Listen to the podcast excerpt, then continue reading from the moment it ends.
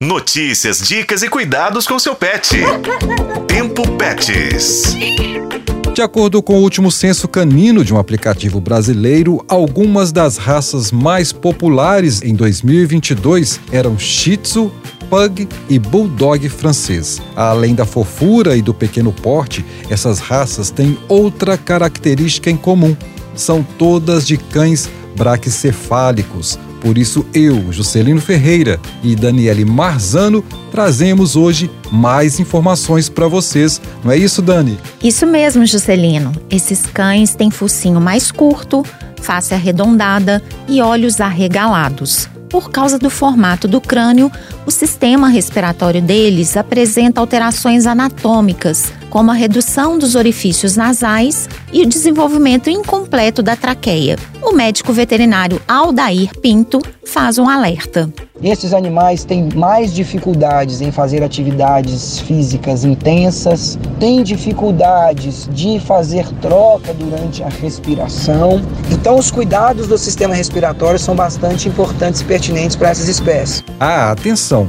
Quando começarem a arfar e a língua ficar escura, não jogue água fria e nem coloque toalha molhada sobre eles. Vá direto para o veterinário. E eles roncam sim por causa do estreitamento das vias respiratórias. Outra característica são os olhos arregalados. As pálpebras muitas vezes não envolvem os olhos completamente, daí a baixa produção lacrimal e olhos secos. Então, é preciso usar medicamentos indicados pelo veterinário, viu, Dani? E um alerta, Juscelino, a mais é por causa do calor. Muito cuidado, pessoal, com ambientes fechados, principalmente dentro do carro. Aldair Pinto fala sobre a intermação quando o corpo sofre o hiperaquecimento e não consegue em tempo hábil se resfriar.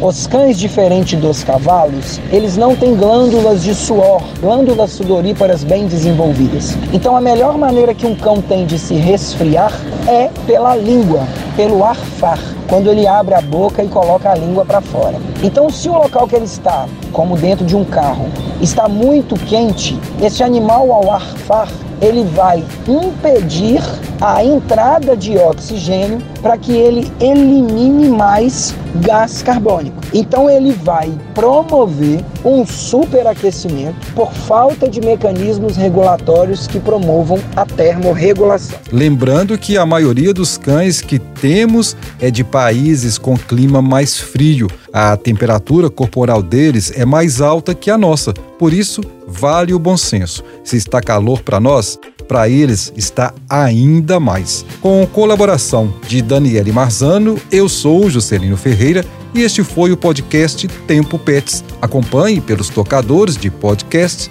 e na FM O Tempo.